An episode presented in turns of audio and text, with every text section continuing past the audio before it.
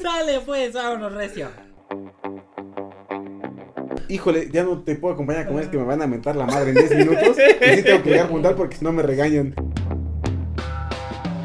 Quizás no lo podría haber demostrado, ¿no? Porque en Chalco, Ni, pues, ni llegado a la biblioteca, güey. Lo baleaban en la esquina, güey. la cuchillaba. Ah, se ve que trae zapatos. ¿Me está diciendo que soy una prostituta de Brasil? ¿O qué? Yo, yo me prostituyo. ¿Qué me prostituta? A mí no me Me molesta. siento muy orgulloso de eso. Hola a todos, escuchas. Eh, el día de hoy, después de largas semanas de preparación, en realidad este capítulo estaba pre- Programado. este, programado para, eh, para hacerlo hace dos meses, güey. Ah, sí. Un mes y medio, dos meses, no sé. Sí, sí, ¿Qué más? Bueno, hasta apenas hoy nos pudimos dar el, chance de, de hacerlo. Y bueno, este es el segundo capítulo de Por Contracción Debate.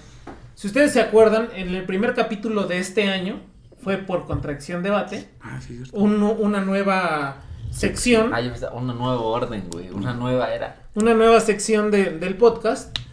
Y esta vez les traemos otro tema para que no solamente nosotros podamos platicar, debatir, eh, com- compartir nuestras ideas, sino también nuestros escuchas nos escriban en el Facebook, en Instagram, En los comentarios de en YouTube. los comentarios de YouTube, ¿no? ¿Qué piensan? De TikTok. Y entonces, Recuerdos de TikTok. eh, el día de hoy, el tema de este debate de por contradicción es, ¿las matemáticas se inventan o se descubren? Se crean o se descubren, ¿no? No, ¿cómo, Sí, ¿cómo sí. lo has dicho? Se... ¿Las matemáticas se crean o se descubren? Y bueno, tengo alguna pequeña motivación para, para, para que comencemos. Sí, como, como en el de pensamiento matemático, que fue como el... ¿Qué es pensamiento matemático? ¿No? Así como... ¿Cómo explicar qué es el pensamiento? Nuevamente, pues ahora Miguel es el que nos trae este... Y bueno. La, la inspiración de este tema, ¿no? Así es. Eh, este capítulo está dedicado... Las, las... Pues los debates, no sé si los... ¿O sí? ¿También? Ah, no lo sé. Igual se los agradecemos. De todos modos, les agradecemos a todos nuestros Patreons por sus aportaciones, a todos nuestros escuchas, ya saben, compartan, suscríbanse, comenten, eh, compartan entre sus conocidos. Si eres profesor, déjanos, déjanos de escuchar, no nos dejes de escuchar. Cabrón. Déjales, con tus peticiones. déjales de escuchar No, este no podcast de tarea, güey. Déjanos de tarea. Déjanos de tarea, Ah, exactamente. Eso es lo que quería decir. Exactamente. No nos ayudes, eh. Déjanos de escuchar. Sí, profesor, ya no me sigas. El Miguel aplicó la de Lolita Cortés. Por favor, dejen de votar por, Pau- Sí, por güey. Yolet, ¿no? Sí, ¿Sí fue sí, Yolet? Sí. ¿Sí era de la academia, solo sé, güey. Pero una que, No, por favor, tampoco. no voten por ella. Sí, Miguel, ya no nos no escuchen. voten por ella, sí. Por güey. favor, ya no nos escuchen. Ok, Y- ¿cuál es la motivación? Y bueno, quiero comenzar con una pregunta. ¿Creamos conceptos matemáticos para entender el universo que nos rodea? ¿O las matemáticas son el lenguaje nativo del universo que existe aunque descubramos o no sus verdades? ¿Los números, los polígonos y las ecuaciones son reales o meras representaciones de un ideal teórico? La realidad independiente, entre comillas, de las matemáticas tiene antiguos defensores. Los pitagóricos griegos del siglo V a.C. creían que los números eran tanto entidades vivientes como dioses o y además principios universales. Eh, los pitagóricos creían en la tetractis. La tetractis es este triángulo de 10 puntitos. Llamaron al número uno la mónada, el generador de los otros números y la fuente de toda creación. Para los pitagóricos los números eran agentes activos en la naturaleza. Platón sostenía que los conceptos matemáticos eran concretos y tan reales como el universo mismo, independiente de nuestros conocimientos de ello. Leopold Kronecker, por su parte, el de La delta de función- Kronecker. la delta de Kronecker, Alerta de Crónica.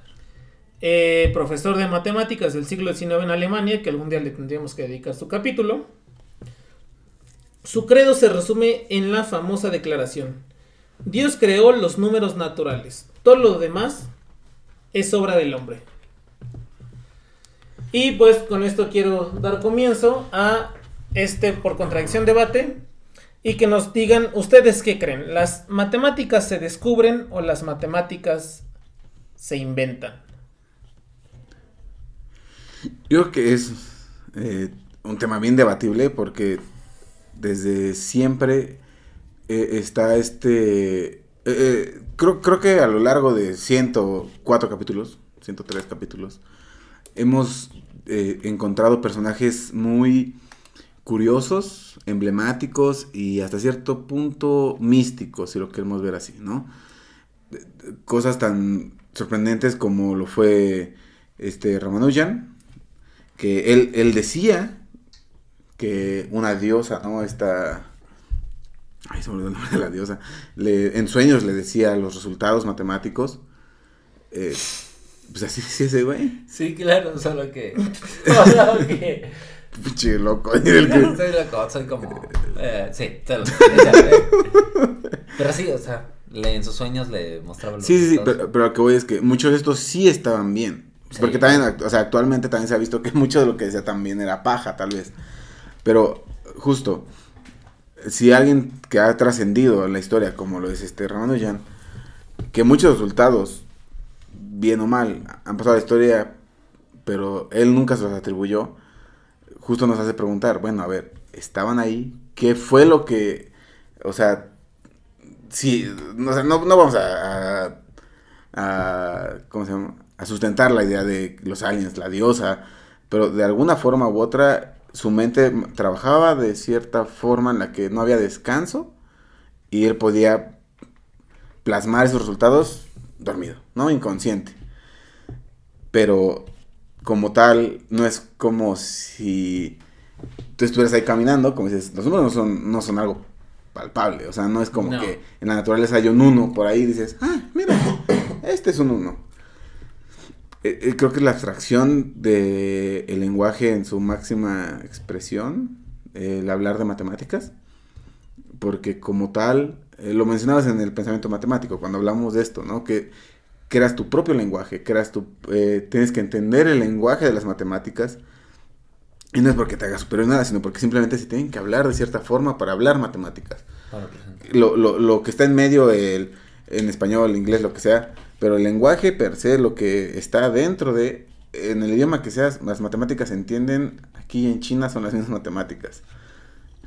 Entonces, sí nos lleva a pensar, es que sí, si me, si me, echo el pedo decir, se descubren, Yo pensaría que hasta cierto punto se descubren. sí, pero Yo que ya sí, están. Son formas de representar. Demostrar lo que ya está. ¿A qué voy? O sea, esas cosas ya están en la naturaleza de una u otra forma. Y lo que hacemos es demostrarlos a través del lenguaje que tenemos. Es lo que intentamos hacer, Mate. Pero yo creo que esas cosas ya están. O sea, el hecho de que si tú ma- de de que si tú sumas, por ejemplo, dos cosas completas, el resultado va a ser algo completo, pensándolo en números naturales, ¿no? Es algo que ya está, solo lo estás representando. La cuestión es, la cuestión, es- lo demás es la parte argumentativa, pero yo diría que es algo que ya está. Lo que hacemos nosotros es construir el lenguaje a través del cual lo representamos. ¿Cierto? Que hasta ese punto sí, porque eh, el lenguaje, bueno, sí siento que es eso, pero además creo que esa es una cosa que los matemáticos pues más importantes de la historia la han mencionado muy a menudo, ¿no? En los capítulos anteriores, por ejemplo, hablamos de, de este Erdos, ¿no? Y Erdos decía claramente que eh, se refería a Dios como el supremo fascista y que él era el creador de las matemáticas que ya estaban y lo único que hacía era que los seres humanos De pronto a te través- daban chance. Te daba chance Dios de ver resultados matemáticos a través del lenguaje. Entonces, Pues- el, ¿quién, ¿quién otro sabía que tenían mucho esta mentalidad de que... Pues mira, Fi- Fibonacci decía que las matemáticas eran el idioma el, de Dios. el- el- el lenguaje del El- mundo, ¿no? el- ajá, que, que la forma de entender el mundo era a través de las matemáticas. Como dijo Miguel, cuando hablamos de los pitagóricos, ellos decían que los números representaban Eran to- cosas, todo. para ellos eran cosas reales. O sea, sí, para ellos sí existía el número uno. Digo, ellos no pensaban en número uno, dos, tres, los números arábigos. Pero pensaban en sus unidades de conteo y ellos sí pensaban que eran cositas que andaban por ahí, güey. Por ejemplo, citando a Perelman, eh, cuando él rechaza el- la medalla Fields, cuando él dice no, cuando él rechaza el millón de dólares del Instituto Klein, su, su argumento fue, bueno, aparte que él no iba a ser un mono cilindrero de la ciencia, su, su argumento fue, yo solamente hice lo que todos puedan haber hecho porque ahí estaban. O sea, para él era algo que ya estaba ahí, simplemente era saberlo aterrizar y llegar al resultado mediante algo que ya estaba hecho. Eh, pero es que es... eh, Y fíjate. son personajes fuera de serie, a ver. Pero además, fíjate, o sea, no solamente esto de descubrir, porque uno podría decir es algo específicamente del ser humano, pero también hablamos en el capítulo de los animales, si los animales saben matemáticas, te das cuenta que entonces las matemáticas no son algo que son exclusivamente los seres humanos. Los animales tienen esa capacidad de contar, ¿no? Y de hacer cálculos complejos. Eso quiere decir que no importa quizás el lenguaje a través de... porque ellos no, no están haciendo una ecuación, no tienen el lenguaje como nosotros, pero lo están entendiendo. Entonces yo creo que de cierta forma eso, pues, es como decir que ya están y solamente nosotros los representamos. Yo, ¿O qué yo, dirías? yo pienso, ¿no? Eh, yo me inclino, ¿no? Esa es una postura personal, me inclino que las matemáticas se descubren. Yo igual.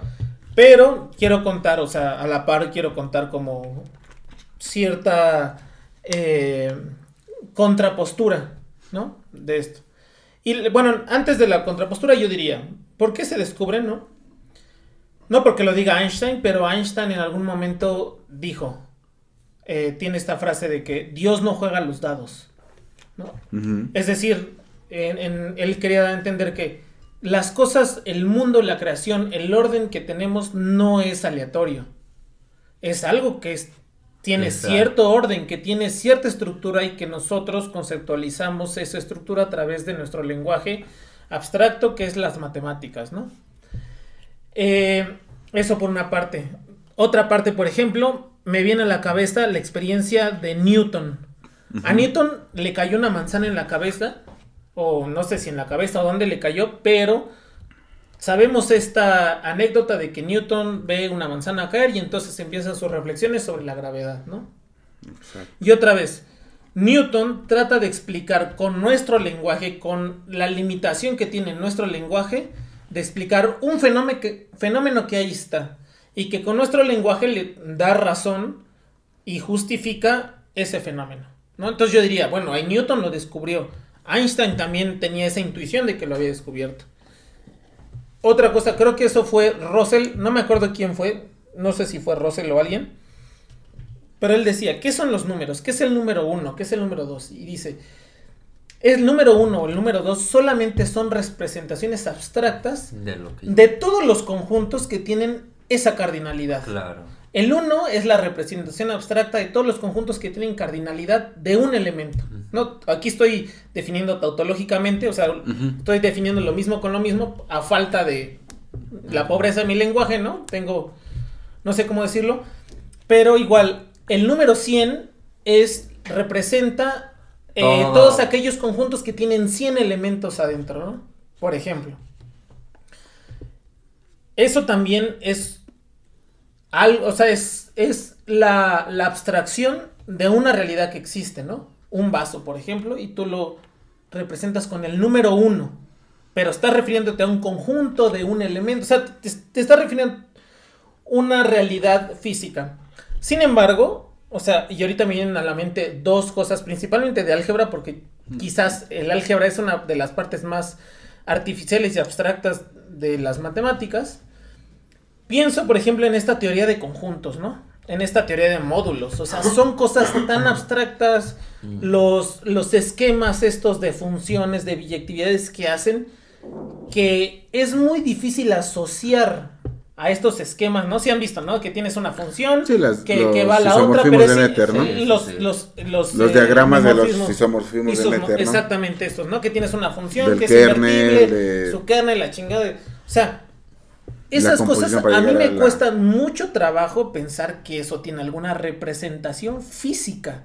O tiene alguna representación Real. de algún fenómeno Claro. real. Para Yo- mí eso, por ejemplo, eso es muy artificial, demasiado Yo- artificial. Y eso, es, eh, en cierta forma yo coincido. Yo siento que eso se eso el ser humano lo construye y es una forma de es como tal cual como crear un idioma, ¿no? Porque, bueno, el ser humano tiene la capacidad de crear un idioma, ¿no? Está el... Sí, ten- tenemos lenguaje, ¿no? Tenemos Tenemos- un idioma que al final se crea un O sea lenguaje. Y eso sí es algo que el ser humano lo crea, que sirve al final para representar lo que ya tenemos. Pues dice Thor, todos los, todas las palabras son inventadas, ¿no? o sea, en teoría tiene sentido, ¿no? Porque, fíjate, pensando en esto, am- o sea, pensar, por ejemplo, en un número irracional. Como un número, como, un, como el número pi, ¿no? Y que tú sabes que el número de veces que cabe una circunferencia, bueno, que cabe el diámetro en el perímetro es 3.14 infinito. Eso primero ya es una idea que es como, cabe una cantidad, o sea, cabe un número Algo finito. algo finito, pero cuando todos los dígitos o cuando esa cosa crece tiene dígitos infinitos, son cosas que son muy complicadas. Creo que, Que son pareciera demas- artificial. Exacto. Pero, pero por ejemplo, podríamos ver ahí la contraparte de eso es el, la, la, la razón áurea. La razón áurea es un número irracional también. Ujú. No me acuerdo bien, no me hagan caso, pero es algo así como 1 menos raíz de 5 No, es entre... uno más raíz de 5 uno Uno más raíz de cinco sobre uno dos. ma- uno más raíz de 5, Que exactamente. son las raíces de la ecuación de Fibonacci. Exactamente. ¿No? Eso, esa expresión es irracional, tiene una infinidad de números, Dígitos, ajá. de dígitos, perdón, una infinidad de decimales. Ajá. Y sin embargo, es una razón que aparece en la naturaleza, ¿no? Sí. O sea, el número de zánganos de una colmena entre el número de la población, eso te da la razón áurea, ¿no? No, Eh, o incluso eh, que... Entre nuestras facciones, ¿no? O sea, la longitud de- del brazo con la longitud del antebrazo, La- eso es la razón La áurea. longitud de la frente a la nariz es la misma. eh, Bueno, un Eh. compás áureo es proporcional a la, de la nariz a la barbilla. Ese, ese tipo de cosas que No, parecieran... cuando, o muy- cuando se calcula la función generadora, ¿no? De... Para calcular el número de conejos de Fibonacci. Ujú. O sea, son cosas, son expresiones matemáticas, porque sabemos que el número de conejos que va a dar son números naturales, que es con lo que nosotros trabajamos natural e intuitivamente. Pero eso es generado por esos objetos que son irracionales y que se ven como... O sea, eh, de- por ejemplo, en ese, en ese sentido, o sea, estamos ante un ejemplo de un fenómeno, de un fenómeno na- natural que pasa, o sea, existe, existe la, la razón, la proporción entre el perímetro de un círculo y su circunferencia, existe esa razón como concepto y algo físico porque lo podemos dibujar, pero cuando queremos representar eh, abstractamente ese concepto, nos encontramos con que tenemos una eh, barrera. La barrera es poder decir exactamente y con seguridad qué es eso, porque tiene infinitos decimales y no podemos, ¿no? Otro ejemplo que yo iba a decir de una cosa que me parece muy, muy artificial y que no creo y no creo que guarde ningún eh, ninguna relación con algo real, que un fenómeno natural, ¿no? Es, por ejemplo, todos estos avances eh, matemáticos, algebraicos que hay en la criptografía, por ejemplo. O sea, son cosas de módulos y cosas de números primos eh, que los aplican para esconder información entre muchos numeritos. Eso me parece altamente artificial. O sea, no Sí. me parece que, que tenga ningún... Eso lo inventamos nosotros, ¿no? O sea, y, y aquí yo diría, ¿no? Por ejemplo, ¿en qué momento, en qué, o cuál es la división, si es que existe, puede ser que no exista, entre aquello que la matemática describe, describe por algo Sí. natural, y aquello que la matemática inventa por los artificios de la mente, ¿no? Sí, porque hay cosas que al final no pueden llegar a ser aplicadas, O sea- ¿no? No tienen ninguna... No, sirven para representar la O realidad. sea, ¿no? no, no tiene una utilidad natural, si la queremos ver así. Porque, sí, o sea, lo que o dice sea, Chris me parece bien, o sea, hay matemática que no sirve para representar la realidad. Sí, o sea, yo creo que las matemáticas naturales acaban justo en lo que es útil para incluso los animalitos, ¿no? Ajá. O sea, que es conteo, saber, eh, tener representaciones de cantidades y ahí las, la artificial. Yo creo que estamos en esta onda como de qué, qué tanto es la inteligencia y qué tanto empieza la inteligencia artificial, si la queremos ver a este punto, ¿no?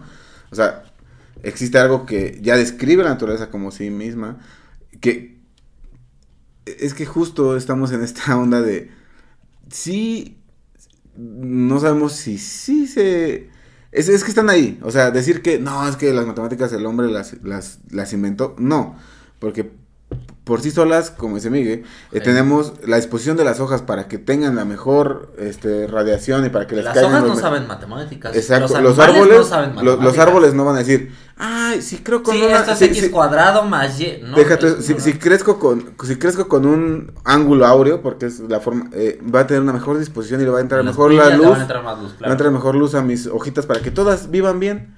O sea, no es algo que la naturaleza diga, ah, a ver, si no calculo. es consciente de hacer eso Exacto, exactamente. Es pero- algo que está ahí natural. Exacto, de forma natural, la misma naturaleza dice, esta es la forma en la que tiene que ser. Y cuando nosotros tratamos de estudiar esa naturaleza, entonces Tenemos que darle conceptualizamos nombre. eso y, tra- y hacemos Y simbolitos. la, exacto. Y la otra cuestión es que esos, esos símbolos, todas esas cosas, se adaptan bastante bien en el sentido del lenguaje y permiten llegar a cosas. Porque uno puede cambiar las definiciones. Bueno, alguien podría decir, ah, cambiar la definición de tal cosa, por ejemplo, de límite. Pero lo que pasaría es que no llegarías lejos, ¿no? Llegaría un momento en el que tendrías un límite. Limitantes en tu tendrías limitantes, lenguaje, el ¿no? lenguaje no te dejaría llegar justo, más. justo, por ejemplo, ese concepto que dices, la, la, eh, la definición o el- este concepto de límite.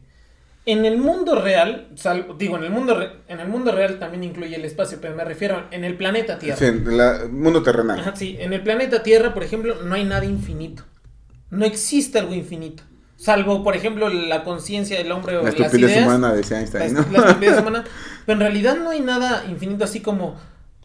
¿Qué, qué te mueve en la realidad a, eh, a desarrollar el concepto de límite? Porque el límite es un concepto que hace uso del concepto de infinito. Y no hay nada infinito, ¿no? Al menos en la Tierra. Por eso digo, me, ciño a la Tierra porque pensando en el espacio, quizás es posible, no lo sabemos todavía, que el espacio sea infinito. No lo sabemos, ¿no? Sí, exacto, es una hipótesis, al final del día. sí. Pero, pero donde voy es eso, o sea, por ejemplo, este concepto de límite nos ayuda como un pivote a entender ciertos fenómenos, pero es artificial, es completamente artificial, ¿no? Porque aunque nosotros digamos, ah, pues es que en el en el límite, ¿no? La, la, el número áureo, que es esta división de los números de Fibonacci del, del menor entre el siguiente, ¿no?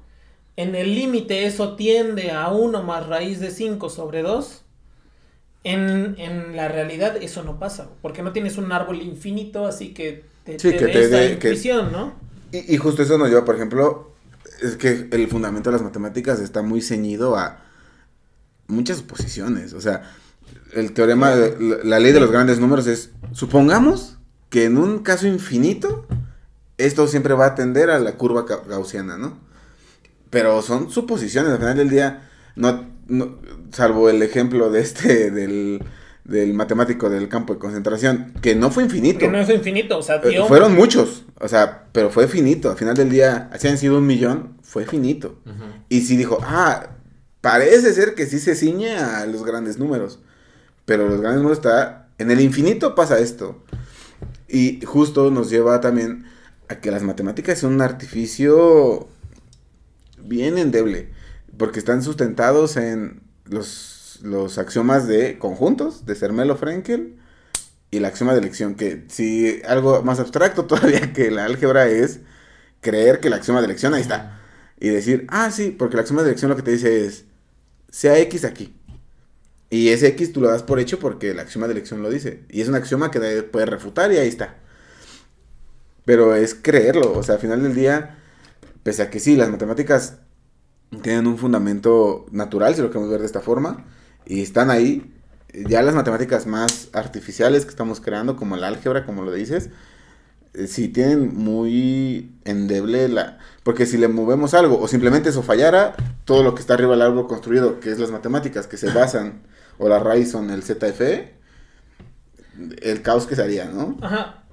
Pero yo creo que además esa, esa fragilidad, ¿no?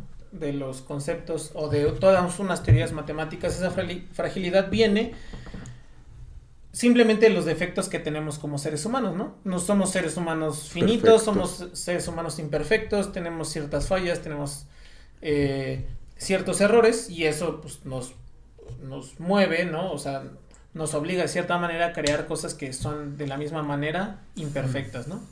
Pero imagínate, supongamos, ¿no? O sea, esa es, ese es, ese es un, una hipótesis, ¿no? Supongamos que, que viene una, una civilización extraterrestre, pensando, ¿no? Sí, justamente. Supongamos que viene una civilización extraterrestre superior al ser humano, cuya conceptualización es muy diferente de la matemática que conocemos. Ahí, y eso tiene que ver con esta, con, con lo que estamos platicando ahorita de, ¿será posible que estas personas, no homologar, sino será posible que estas entes, estas entidades entiendan de Sí, cierta Jordi. manera? Sí, Jordi. Mi abuelo vio un extraterrestre en Tabasco. O sea, pero será posible que estas personas puedan entender, ¿no? O sea, ponte que son seres más evolucionados y todo, mejores que nosotros, ¿no? De cierta manera, el orden que hay detrás, o también se tendrán que servir de conceptos o de ideas artificiales para poder entender, por ejemplo, el planeta Tierra, ¿no? Yo digo que al final de cuentas sería exactamente lo mismo como entre un idioma, ¿no? Ellos tienen otras formas, otros símbolos de representar las cosas, pero Tendrían, tendrían. bueno, pensando tendrían, Ah, pero siento que al final en nuestro idioma va a haber algo que es equivalente Claro, en el de ellos y va a ser como de ah mira como esto la piedra roseta, ¿no? ándale que eso es la que permitió descifrar los, los jeroglíficos. porque estaba en griego y en Sí, en griego y, en estaba latín, en, en, en latín, en- creo. sí, en algo la- así pero yo siento que eso es lo que Dios salve, el- la, Dios salve la reina, por cierto. God save the queen Por la piedra roseta. bueno, al rey. Viva el rey Carlos. Bueno, al menos siento eso. Y eso, y siento que todas esas matemáticas que tenemos, pues sirven en la realidad en la que estamos. Pero en otra realidad donde. No sé, las Homero cosas. al cuadrado, güey. Ah, O sea, fíjate. Es un claro ejemplo de. Oye, oye, pero pensándolo, las matemáticas que tenemos nos sirven para representar la realidad que tenemos, ¿no? Alguna, es lo que estamos diciendo. Imagínate en un espacio donde tú avientas un objeto y se va hacia arriba. Tus matemáticas. Bueno, si la aventas de arriba, se va hacia arriba. Si dejas bueno, caer un más objeto. bien si dejas caer un objeto, perdón, y se va hacia arriba, Sí, ya todo cambia. Todo cambia, el ¿no? lenguaje ya no te... Tus reglas Serías físicas incapaz de poder representar esa realidad con las herramientas que, que tú tienes. De hecho, eh, hay un capítulo en Futurama en el que habla Fry de las matemáticas del siglo XXI y le dice el profesor, este, le dice, no, nos dimos cuenta que las matemáticas de su época no servían para nada. Ahora se enseña esto en las universidades, ¿no? O sea, que ya no tiene sentido. Y de- eh, con lo, justo lo que mencionabas de, de si llegase otra vida ajena a la Tierra, hay también una, si es un meme o algo así, que están diciendo los extraterrestres, dicen, esto les enseñas como por qué si no tiene ninguna utilidad en la vida cotidiana. O sea, o sea, genuinamente de qué te sirven, más allá de, no, es que las, gracias a ecuaciones diferenciales funciona tu teléfono. Ok, sí, pero en la vida terrenal y demás, ¿a qué te sirve las ecuaciones diferenciales, no? O sea, no, no siembras con ecuaciones diferenciales, ¿no? No sabes la calendarización que tenían los mayas de lluvias, eclipses y demás con ecuaciones diferenciales, ¿no? Precisos, ¿no? Y ellos simplemente eran con cálculos avanzados. No, Astronómicos, ¿no? Cosas. O, o estas cosas como que sucede que realmente hay conocimientos que se han perdido a lo largo de la historia, ¿no? O sea, hay conocimientos que sí se han perdido.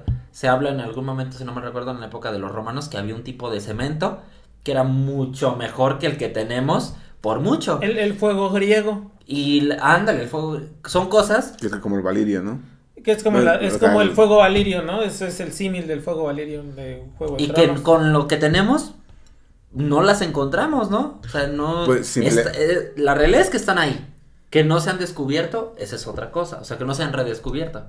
Ah, pero, pero Creo que quizás con otras, con otras bases matemáticas, otras cosas, podría quizás llegarse a otro. pero con bajo, el bajo el- esta misma premisa que acabas de dar, ahí están. Se re- tienen que redescubrir. Suponiendo bajo esta hipótesis de, de lo que ha pasado en la vida de la humanidad, de la, de la historia de la Tierra, había avances tecnológicos, científicos y matemáticos muy, muy interesantes, muy grandes en la antigua Sumeria. Ellos tenían ya descubrimientos que apenas están retomándose o redescubriéndose. Bien, a lo que voy es, porque a lo mejor ellos, si las matemáticas ahí ya estaban, si ahí ya estaba todo, y ellos descubrieron gran, gran parte de todo esto, o sea, podríamos decir que las matemáticas actuales se están redescubriendo de lo que se está pasando. Pues, Por- yo creo que muchas no, cosas. sí, por ejemplo, ¿no? nos vamos a algo tan, un ejemplo muy sencillo pero muy raro. Fermat decía que cualquier este, eh, suma de cuadrados de eh, para Bueno. n mayor o igual a 3, por, por- perdón, con eh, Sí, z a la n más ya la n Igual es a igual a cualquier cosa x a la n, ¿no? con n mayor o igual a 3 no tiene solución en los enteros. Yo lo afirmaba. Sí, él lo afirmaba. Estamos hablando de, de que el mil 1600 por ahí. fue hasta la este 1900, Henry Wells Ajá, 1900. que lo pudo demostrar, pero usaron herramientas que no estaban en la época de- Claro. de, este Fermat. O sea, porque para, para este Andrew Wells poder resolverlo, tuvo que salirse del, del ZFE, tuvo que irse al No, y tuvo que usar funciones modulares, un montón de cosas más. que, que apenas estaban en auge en ese momento para probar lo que Fermat afirmaba este, 300 años antes, ¿no? Entonces, a ver, ¿con qué seguridad lo afirmaba Fermat? Si de- se tuvo que demostrar con teoría 300 años actual después. y teoría del momento. O sea, no fue así como de, ah, porque usando la, la información que Fermat tenía en ese momento, sí se puede probar. Y él, Fermat lo dio como una, una aseveración de, sí. Y sí se probó, sí se sabe que sí es verdad. Pero se tuvo que usar teoría de su momento, de este Henry Wells. Andrew Wells, perdón. Entonces, si volvemos a lo mismo. Es está ahí. Eh, eh, pero él- ajá, o sea, él no lo inventó, o sea, él solamente dijo, sí, sí se vale. Pero que no, que no sé si hubo una iluminación divina que le dijo, Eh, Fue un an- alienígena ancestral. sí, es que, digo, ta- también yo creo que, que atribuirle mucho a los alieni- a que los alienígenas estaban ahí es demeritar el, el, trabajo, pensamen- sí, el sí, pensamiento humano, ¿no? Porque simplemente nos vamos a, a- Siempre somos muy eurocentristas, ¿no? Siempre es como, ay, no, es que Fermat dijo... de-". Pero, eh, ah, eh, retomando el ejemplo de lo práctico en la naturaleza, los mayas son las civilizaciones más exactas que tenían, tienen el calendario más exacto hasta ahorita. En cuanto a eclipses, en cuanto a lluvias, en cuanto... Bueno, ¿qué sabe ahorita lluvias con todo el Con el putazo que le hemos dado la- al planeta? Pero mínimamente los eclipses tienen todo bien calculadito. Y lo tenían programado su, Los cometas, güey. hasta nuestra, nuestros tiempos. O sea, estamos hablando de una civilización de 500, 600 años, ¿no? Con su propio idioma. Con su propio idioma.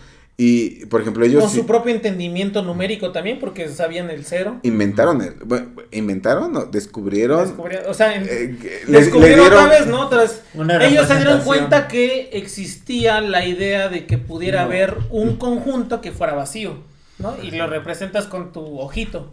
Sí, ¿no? Una concha, ¿no? Es una sí, es concha. una concha, pero es como un ojo, ¿no? Así. De hecho, eh, como un dato curioso, re- recientemente tuvimos nuestro capítulo 100. Para los mayas, el, el 100 es una conchita con un palito arriba. Es, este, ese es su, su número 100. Pero a ver, eh, se, se les, se les quita o se les, no, se les resta importancia tal vez a lo que tenemos aquí.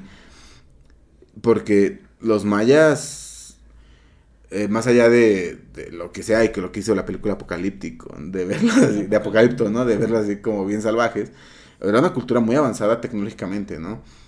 Eh, en el entendido de que, como dices, ¿no? Los cometas los tenían, sabían en qué época sembrar y cuándo iba a tener un buen cultivo. No sé si ellos sabían entender más la naturaleza y ver los números y las matemáticas de la naturaleza y no preocuparse por, este, más, más bien sabían comprender el idioma que la naturaleza les hablaba a través de los números, si lo queremos ver así. Entonces, Mm, sí, o sea, creo que los tres tenemos este este mismo concepto de que sí, las matemáticas Se descubren. se descubren. Ah, pues, cuan- yo, eh, sí, va por, va por ahí la idea. Yo creo que otra forma de, bueno, al menos desde mi punto de vista, de como afirmar que esto pasa mucho, es cuántos resultados no se puede llegar por ellos por diferentes ramas de las matemáticas. ¿Cuántas Se- demostraciones, por ejemplo, del teorema de Pitágoras? No puedes llegar, por, puedes llegar por geometría, puedes llegar por otra Por rama. análisis, Ajá. por álgebra, por dibujitos. Y, y que, por ejemplo, el teorema de Pitágoras es algo que está presente en muchas cosas de la naturaleza o muchas cosas de la vida cotidiana. Chris para poner su, su barra de ejercicio. Ya no, ya no, ya no es necesario porque compré otra barra. ¿ah? Pero antes sí. No, pero, o sea, ya en serio. O sea, son, son, son cosas que están inmersas en la naturaleza, ¿no? O sea, son cosas que están ahí pal- eh, gritándote, hey, aquí hay matemáticas, hey. Eh, es que, por ejemplo, el capítulo, justo el de Chris, que, pues, creo que en ese capítulo comentábamos eso, ¿no? Que, que este, ese capítulo de Chris era un parteaguas para algo que ya tenemos planeado, que es esto. Pero eh, sería muy, este, antro, Concéntrico. antropocéntrico, ¿sí? sí? O sea, de que, de que ves solamente, pensar solo en el ser humano, Ajá. antropocéntrico. sería muy eso, muy antropocéntrico, este, creer que solamente el humano tiene la capacidad de, de entender no, los, no, la- no las matemáticas, sino eh, la naturaleza, porque si nos vamos a esta idea de, de lo, lo que la naturaleza te puede expresar y que tú lo... Le das un número, le das una cara, le, lo, intentas plasmar de cierta forma en algo que sea entendible para nosotros, pues ya estamos jodidos, ¿no? Porque simplemente el ejemplo de los cangrejitos, ¿no? De que si los mueven y ellos cuentan de ida y de regreso. Si, si les mueven y les ponen como... Una superficie resbalosa, Que, ellos que cuentan de más, se, se pasan, ¿no? De su casita. Se quedan cortos, Se se, quedan quedan, cortos. cortos. porque para ellos dieron la cantidad de pasos o las distancias que tenían que haber recorrido. Entonces, eso, eso habla de que, de que ahí están. O sea, sí, las matemáticas están inmersas. la- la- las abejas no, se, no, no dicen, ay, ya no somos el número áureo, maten unos abejorros para, para que sigamos. No, o sea, simplemente eh, la naturaleza es tan sabia, si lo queremos ver así, que, es, que, que, que- que se expresa con el idioma de, lo, de las matemáticas. Y tal vez sea nuestra forma de entender o de querer entender el qué estamos haciendo aquí. Y, y- y- y no solamente eh, el, el aquí, sino viéndolo de la forma ya ciencia ficción. eh, Asimov ase- aseveraba muchos resultados como ciencia ficción en su momento, que son nuestra actualidad. O sea, Sí. o sea, él, él, él- él justo como nos comentabas cuando nos contaste la fundación, él habla de la psicohistoria, que es simplemente análisis de, da- de datos. O sea, simplemente es estadística. Estadística con un chingo de información. Para y, y lo que planteaba Asimov es que tenían, según ahí, un, un cronograma de lo que iba a pasar en los próximos mil años. Muy bien cronometrado por Ha- Harry Seldon, ¿no? Entonces, las matemáticas están inmersas tanto así que siempre se ha dicho esa frase, que la realidad supera la ficción. No Y nos extrañe, no nos extrañe que ya está planeado el destino de la humanidad de qué va a pasar de aquí a mil años gracias a la estadística y las matemáticas. O sea, un, un aproximado de qué es lo que va a suceder, cómo va a suceder. Y ya será un poco conspiranoico decir, no, es que ya está todo planeado, ¿qué va a pasar con la humanidad? ¿No? Pero también sería un poco absurdo creer que si Asimov lo, aseveró en una novela de ciencia ficción, no está sucediendo en la actualidad, ¿no? Para mí, para mí, digamos así, este, yo diría, ¿no? No, no, aunque yo me inclino a pensar que las matemáticas se descubren, ¿no? Nietzsche. Yo diría que, que lo más justo sería decir que no existe tal dilema, o sea, no es que o todas las matemáticas se descubran o todas las matemáticas se inventen. Dole. Para, para mí es, es exactamente, hay matemáticas que se descubren Que ya están ahí. hay, o sea, simplemente, ¿no? Como el arte. En un principio, en el Renacimiento sobre todo, ¿no? El arte representaba al ser humano como... O tratar de representar no solamente al ser humano, sino a su realidad con la mayor fidelidad, ¿no? Veamos ahí Leonardo da Vinci, veamos Miguel Ángel, la Venus, por ejemplo, este, esta pintura de la Venus. Y con el tiempo, el arte, no digo no solamente la pintura, pero me refiero específicamente a la pintura, se fue abstrayendo de tal manera que ahora, por ejemplo, tenemos cuadros que es blanco sobre blanco y entonces un cuadro blanco que vale millones de dólares, Un plátano pegado con cinta. un plátano pegado con cinta o las latas de este Andy Warhol, ¿no? Este tipo de arte que representa la realidad de una manera muy abstracta, pero son jugueteos de la mente, ¿no? Y no por eso significa que los seres humanos son así como Picasso los pintaba, ¿no? Por ejemplo. o Salvador Dalí, así cosas extrañas. Lo mismo en las matemáticas, ¿no? Si bien en un principio o hay ciertas matemáticas que tratan de representar ciertos fenómenos, modelos matemáticos, ¿cuántos modelos matemáticos no hay para representar fenómenos de epidemias, de enfermedades, de infecciones, este, etcétera? Presa depredador, simplemente. Hay otras matemáticas, podríamos decir, más estéticas, más abstractas, para representar solamente jugueteos de la mente, ¿no? O sea, curiosidades como estas cosas tan extrañísimas y tan abstractas como teoría de la medida así, ¿no? O sea, una medida, ¿qué es la medida lo más, qué es lo, qué es el concepto de medida lo más general posible, ¿no? ¿Qué es el concepto este de, de, de grupo, de, de categoría, de no sé qué chingaderas, güey, ¿no? O sea, y, y que es, es ese jugueteo de, de- de hablar de cosas abstractas que te ayuda a jugar y decir, simplemente Avengers Endgame es un ejemplo de, ah, para viajar en el tiempo necesitas viajar a través de la banda de Mobius. O sea, dices, va, te la compro porque suena bien, mamón, decir la banda de Mobius. Pero, a ver, es un, es un concepto muy abstracto hablar de la cerveza Klein en Futurama, ¿no? O sea, son cositas que, que dices, va, pero, pero realmente, ¿cuál es lo? O sea, no es como que realmente pueda servirte un trago en una botella de Klein, ¿no? O sí, sea, o sea, yo diría, al menos mi conclusión sería esa, ¿no? Decir, no hay tal dilema, sí. Por no hay tal dilema, eh, la, no sé si sea la respuesta no correcta, es mi respuesta, es como yo entiendo las matemáticas, como yo entiendo mi profesión, es, a la que le dediqué muchos años de mi vida, ¿no? Es, las matemáticas son un lenguaje que nos ayuda a interpretar el mundo. Y una vez que tú tienes esta interpretación del mundo, entonces te dedicas a hacer poemas, ¿no? Ay, qué filosófico. Y los poemas son estas cosas abstractas que no tienen nada que ver con la realidad, pero existen porque existe el lenguaje, ¿no? Y, y que tienen sentido bajo ese mismo lenguaje, ¿no? Porque cuántos teoremas, como dices, ¿no? O sea, ¿qué implicación tiene en la realidad? Ninguno. Pero se ve bonito. A ver, por ejemplo, la- el teorema de la cota de Ramer y Krauss, güey. O sea, es algo Sí. tan abstractísimo. No hemos hablado, pero yo estoy preparando un, un capítulo de Rao. Para que no lo hagas tú. Ah. Para que no lo hagan ustedes. Spoiler alert. Por, no por lo eso, por eso me acordé, pero digo, que el 10 es el 100 es 10 al cuadrado.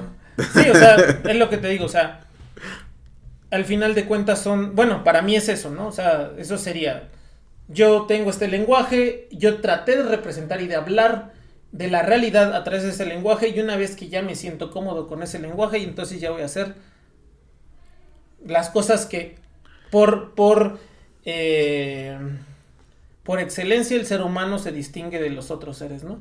Hacer cosas Crea. como crear, ser original, ¿no? O sea, no necesitas tu casa de dos pisos, mejor la haces así ondulada, ¿no? Tus edificios, etcétera, lo Sí, mismo, ¿no? No estás ser unidos Está- con ramitas. Estás hablando de una realidad como el amor, como la tristeza, pero no estás diciendo que es la tristeza, sino estás hablando de que la flor se marchitó y el estanque se secó y el pasto se fue volando con el aire, ¿no? Pero estás hablando de una realidad, ¿no? Igual que tal vez es el pasto yéndose y el estanque se secó, es lo mismo, es una analogía de decir las categorías que hablan de tus cosas que pasan en la mente, quién sabe, güey, ¿no? Sí, o sea, es, es, es decir, eh, no, no es decir te extraño, sino decir pensaba que te había olvidado, pero pusieron la canción, ¿no? Dirá Bad Bunny, poeta moderno.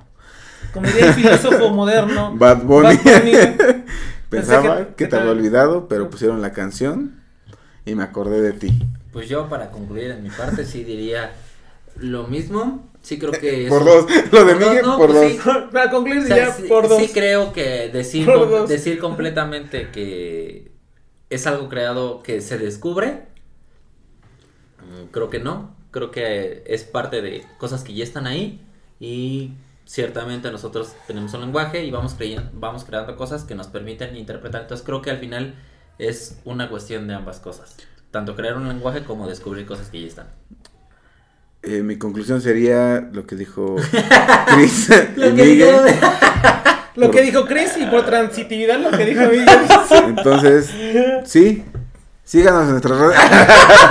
no, Eh, es que mira, eh, es que si citando a un gran poeta, un poco de esto y un poco de aquello, dirá este Abraham, Abraham Simpson, ¿no? Se llama.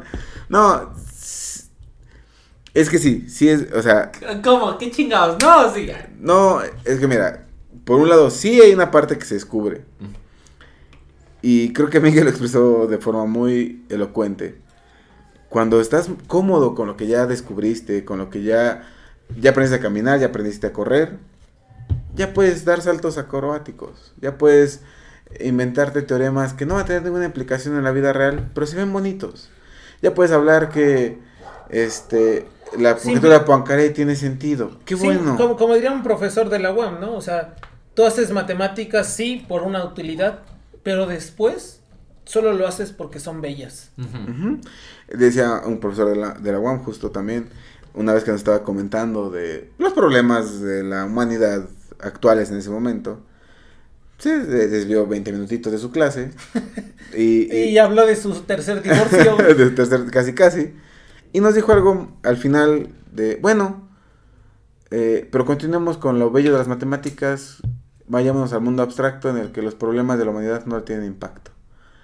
Y creo que eso es algo muy característico de las matemáticas, eh, que si tienen avances tecnológicos, que si tienen avances científicos por las guerras, que si tienen avances por la necesidad de avanzar para poder seguir entendiendo la naturaleza y darle una interpretación a nuestro ver, a nuestro idioma, en lo que nosotros tenemos, eh, nuestra, nuestra forma de avanzar es con las matemáticas, el mundo sigue igual y no se inmuta por lo que hagan las matemáticas. El mundo sigue ahí y las matemáticas no importa el impacto, no importa que haya calentamiento global, no importa que haya guerra, no importa nada. Las matemáticas siguen ahí y siguen manejándose de la misma forma y no se devalúan y es una ciencia que se mantiene todo el tiempo en una constante evolución porque tienen mil y un cosas que siempre se están descubriendo que tal vez no va a tener una explicación real. Sería mucho, ya es vanidad pedirle eso. Simplemente son bellas porque son creación del ser humano, no son creación de, de Eh. su capacidad de... de, de crear. Al final del día es... Sí se descubren hasta cierto punto, pero yo creo que llega un punto en el que ya descubriste parte y tienes que empezar a crear y darle continuidad a las matemáticas. No, no son un ente que hay que son, son un ente que está en la naturaleza, que cada quien le da una interpretación y una- lo, lo homologas a que sea lo mismo para todos. Y tienes que darles un lenguaje para poderlas entender y que todos estemos hablando el mismo lenguaje, porque matemáticas, como les dije al principio, las escribes en español, en chino, en japonés, en italiano, en el idioma que lo escribas, las matemáticas se entienden. Y que nos ha pasado, no sé si a ustedes les ha pasado, agarras un artículo y no importa que esté en ruso, te vas a, la- a las fórmulas, te vas a los símbolos y más o menos entiendes qué están diciendo, pese a las implicaciones que si eh, then o lo que sea, demás en español, inglés, lo que sea, pero la simbología matemática es la misma en el idioma que tú estés parado. E- Es la torre de Babel, ¿no? De, de la humanidad. Las matemáticas son la torre de Babel de la humanidad. Están ahí. eh, se descubre una parte, se inventa otra. Y será una. Sería muy este. eh, no, sé cómo decirlo, pero se- sería muy absurdo de nuestra parte decir que, que el humano ha hecho todo.